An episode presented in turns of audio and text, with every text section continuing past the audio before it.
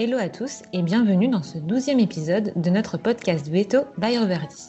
Toutes les deux semaines, le mardi, vous pouvez nous retrouver en direct sur Facebook et Instagram pour parler nutrition avec l'un des deux vétérinaires de notre pôle santé. Nous avons ensuite décidé de créer ce podcast pour reprendre les grandes questions abordées pendant le live.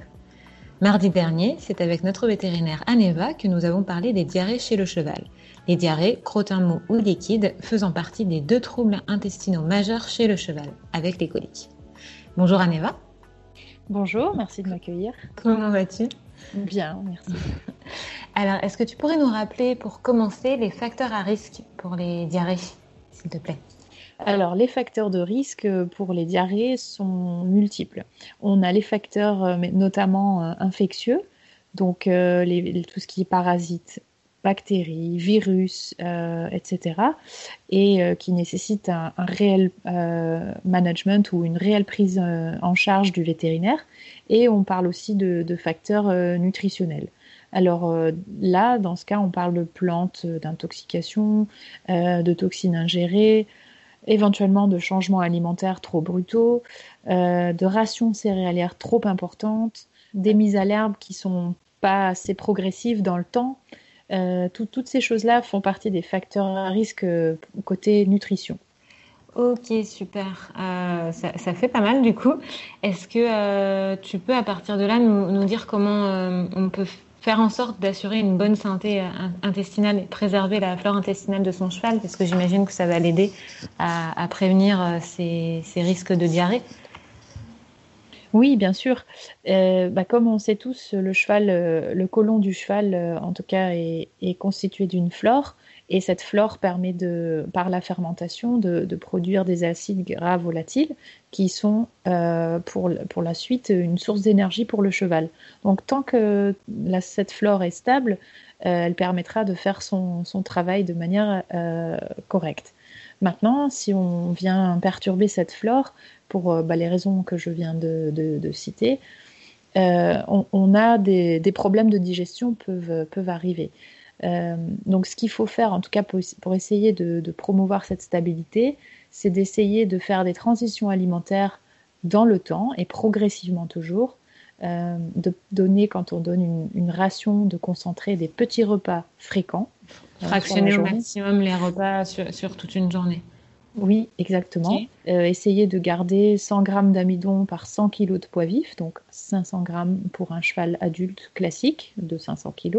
D'accord par repas. Euh, essayer d'avoir toujours du foin de bonne qualité et de euh, quantité en quantité suffisante à disposition et éviter aussi tout ce qui est euh, produit ou concentré à base de, mélasse et, et, floconné car ils peuvent avoir une, une influence conséquente sur l'index glycémique et cela peut perturber la digestion par la suite. Et éventuellement, euh, les chevaux qui sont sensibles, euh, les supplémenter avec un, produit qui contient euh, probiotiques et postbiotiques tels que le flore. Et lorsqu'il y a un épisode de diarrhée clinique en cours, évidemment, si c'est une, phase aiguë, il faut absolument qu'il y ait une gestion médicamenteuse et vue avec le vétérinaire, bien évidemment. il faut à ce moment-là, au niveau de la nutrition, éviter l'amidon à tout point, ou en tout cas la réduire fortement parce que le transit est déjà rapide, donc euh, éviter de, surcharger euh, le tractus digestif. Euh, choisir un foin digeste et suffisamment fibreux, donc contenant suffisamment de cellulose, apporter des probiotiques et postbiotiques au cheval et faire en sorte qu'il ait accès à temps, enfin, à tous les, comment dire, accès tout le temps à de l'eau fraîche et propre. Ok, super, merci. Est-ce que tu peux nous parler du cas particulier? De la mise à l'herbe Pourquoi est-ce qu'elle provoque, euh, je ne sais pas si on peut dire fréquemment, mais pourquoi est-ce qu'elle elle peut provoquer des diarrhées chez certains chevaux? Alors oui, de l'herbe est composée euh, de sucre, notamment de, fructane. Donc euh, c'est un, sucre qui, est digéré un tout petit peu avant d'arriver dans, le sécom, dans le, dans comment dire, dans le côlon, dans le gros intestin du cheval. Et les, les, fructanes en fait sont normalement peu digérer avant d'arriver là. Donc lorsqu'une euh, grande quantité de, fructane arrive, euh, il y a une population de bactéries acidophiliques euh, qui vont fermenter d'autres produits en fait et ça va résulter en une chute de, pH. Donc pH va descendre à 6 au lieu d'être entre 6, 7 et, et 7 et ça engendre une destruction de la flore.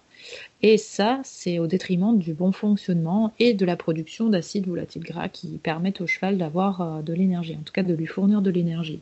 Donc euh, c'est comme ça que cette, euh, ingestion de fructane ben, perturbe, la bonne digestion du cheval. Et c'est surtout le cas, la, teneur de fructane est très variable au moment de l'ingestion de l'herbe, mais en tout cas au printemps, elle est très très élevée en fin de journée aussi. Euh, et puis par, par, ailleurs, en automne, elle peut aussi euh, être, euh, les teneurs de fructane peuvent être très élevées dans, dans l'herbe. Ok, donc à ce moment-là, bien faire attention à, faire une mise à l'herbe progressive, notamment pour les périodes printemps et automne. éventuellement privilégier la mise à l'herbe le matin, parce que si j'ai bien compris, à ce moment-là, l'herbe sera un peu moins riche en, en sucre, en fructane. Et c'est oui. ça? Oui, tout à fait, oui. Après, euh, l'herbe est très variable même dans un seul champ. Euh, les parties ombragées, par exemple, contiennent moins, moins de sucre et moins de fructane. Enfin, c'est pas toujours très facile. Tout dépend aussi de l'exposition, des types d'herbes que contiennent euh, les prairies. Il y a des types d'herbes, si elles sont naturelles, qui seront beaucoup plus variables en teneur que les, les types d'herbes qu'on aura réensemencées nous-mêmes. Donc, c'est pas toujours facile de bien pouvoir évaluer. Mais en tout cas, le mot d'ordre, c'est la mise à l'herbe euh, progressive de préférence. Progressive, ok. Ça, et puis ben, éventuellement, l'aider, tu en parlais tout à l'heure, euh, avec un, complément comme le flore, en commençant quoi 15 jours avant la mise à l'herbe, minimum? Oui, tout à fait. On peut commencer à supplémenter son cheval 15 jours avant la mise à l'herbe jusqu'à 15 jours après ou même pendant toute la saison si on, si on le souhaite. Après, euh, voilà, ça c'est l'indication classique pour la mise à l'herbe. Ok, super. On, rencontre aussi souvent des cas de chevaux qui ont des crottins euh, plutôt bien moulés, mais accompagnés de jus avant ou après le crottin, donc vraiment très liquide. Euh, est-ce que tu peux nous en dire un petit peu plus sur ce phénomène-là pour terminer? Oui, c'est un phénomène qui est décrit de plus en plus euh, ça s'appelle le phénomène du free fecal water. Donc c'est de l'eau libre à côté du, du fesses. Et euh, c'est pas forcément connu pourquoi cela arrive. C'est juste embêtant pour, pour le propriétaire du cheval, euh, bah parce que voilà, on a l'impression que son cheval n'est pas bien. Parfois, ses chevaux sont un petit peu même ballonnés ou on a l'impression d'avoir euh, des douleurs abdominales. Donc c'est vrai que euh, c'est un petit peu embêtant. Maintenant, il existe euh, des protocoles euh, qui ont été validés pour essayer d'améliorer ou de retransplanter une bonne flore dans, le cheval affecté. Et on a des résultats très encourageants. On va dire qu'à 50% de, dans 50% des cas, il y, a des effets très positifs et le phénomène cesse. Extra, merci beaucoup. À ce propos, on a, enfin, vous avez rédigé un petit article qui est disponible sur notre site et qui décrit un petit peu plus en détail le, le protocole. Et euh, ben, si vous avez la moindre question, euh, n'hésitez pas à nous solliciter, on, on y répondra avec, euh, avec nos vétos, avec Aneva et Cyril. Voilà, ben, merci beaucoup Aneva pour ton temps et tous tes conseils. Merci.